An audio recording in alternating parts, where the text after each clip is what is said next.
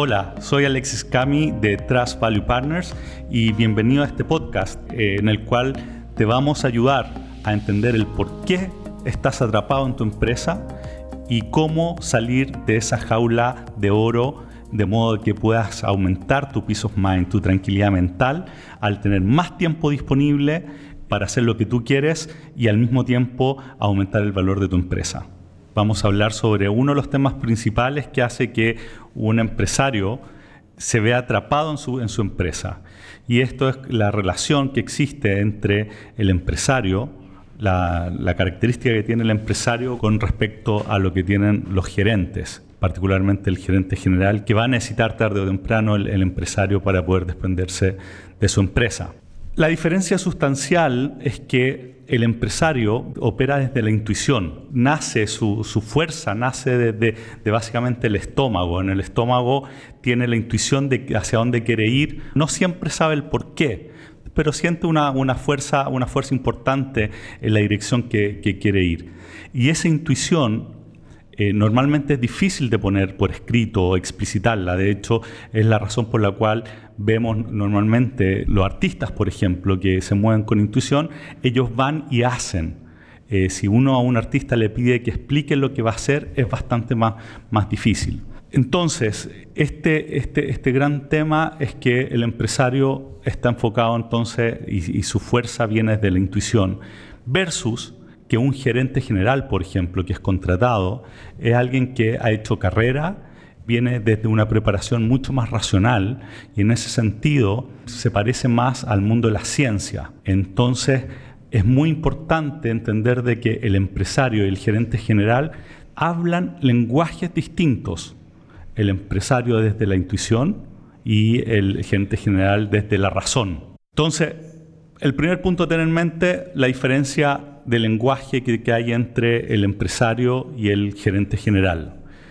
El segundo punto es que normalmente, y esto es particularmente importante para cuando el empresario tiene el rol del gerente general, es que esta habilidad o esta, o esta característica de moverse desde la intuición o desde más la racionalidad para hacer que otros hagan, como el caso del gerente general, normalmente no es compartida por la misma persona. Es muy difícil encontrar que una misma persona tenga, tenga mucha visión y al mismo tiempo tenga una alta capacidad de gestión.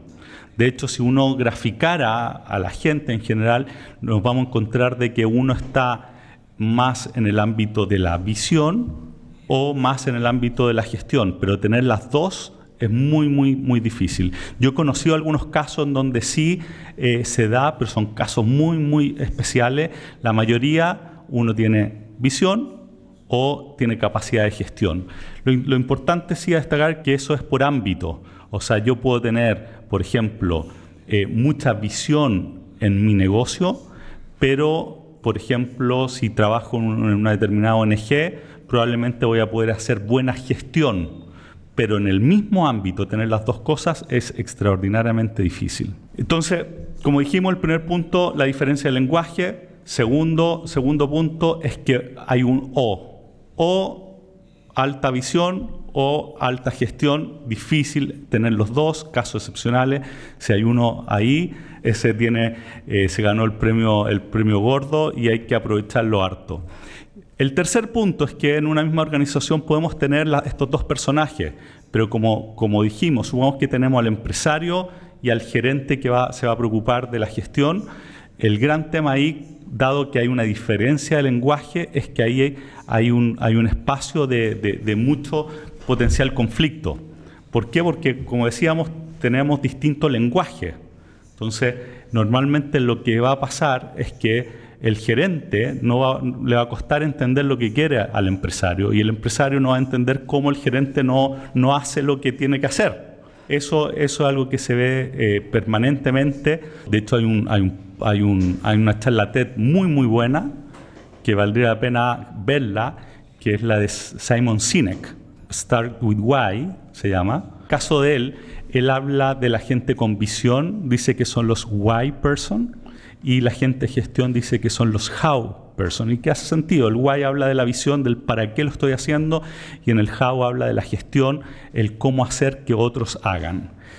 Y lo que él muestra es que para que la empresa efectivamente se desarrolle más allá del potencial del dueño, estas dos personas tienen que estar muy sintonizadas unas con otras para poder cerrar el bridge, el gap que hay en el, lenguaje. Él muestra que en la mayoría de los casos exitosos, estas dos personas, el why person y el how person, es decir, el que tiene visión y el que tiene la capacidad de gestión, son personas que tienen un alto nivel de confianza, incluso un nivel de complicidad entre ellos. Y pone como ejemplos hay muchos, dice, la mayoría son de casos donde partieron que eran amigos inicialmente o incluso eran eh, familiares. Ejemplo, Walt Disney, mucha visión con Roy Disney, que es alta gestión, o Steve Jobs con Steve Wozniak, donde eran compañeros y amigos de la universidad, o Bill Gates y Paul Allen, por ejemplo. Entonces, el gran tema es que cuando el empresario partió solo, sin esta persona al lado, va a llegar un momento en que va a necesitar colocarla. Y eso es extraordinariamente difícil de hacer cuando la empresa básicamente creció en torno al empresario y es como un guante en, torno a él.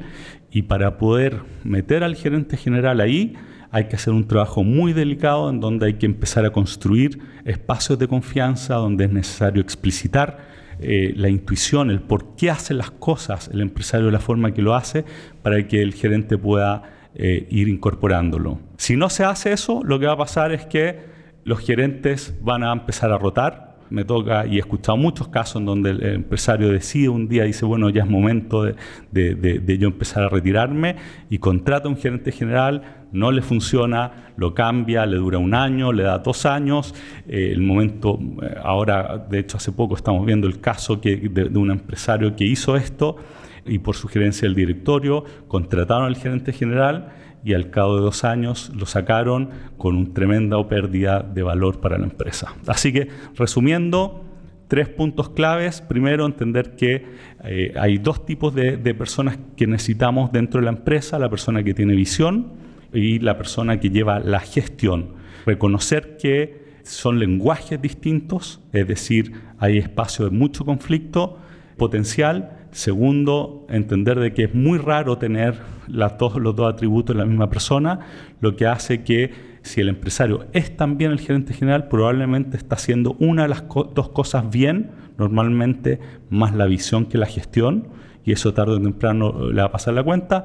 Y tercero, que para que operen bien estas dos personas hay que construir un espacio que si no está construido desde el inicio, cuando el costo de equivocarse es bajo, Después hay que hacerlo con mucho cuidado, donde hay que construir espacios de confianza, donde hay que explicitar mucho, donde hay que trabajar mucho en el, nivel de la calidad de la conversación para que esos riesgos no, no pasen y puedan trabajar en conjunto como si hubiesen estado desde el inicio. Bueno, espero que te haya servido este podcast en donde vimos la diferencia entre la gente que tiene visión y la gente que tiene capacidad de gestión. Y recuerda de compartirlo si es que conoces gente que le puede servir lo que acabamos de lo que te acabo de contar, particularmente a gerentes o empresarios que veas que están agobiados. Este puede ser uno de los temas por los cuales lo están y entenderlo es el primer paso para, para avanzar hacia la solución.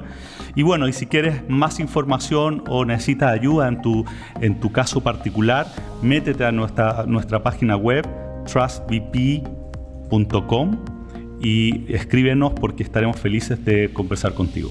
Hasta la próxima, nos vemos.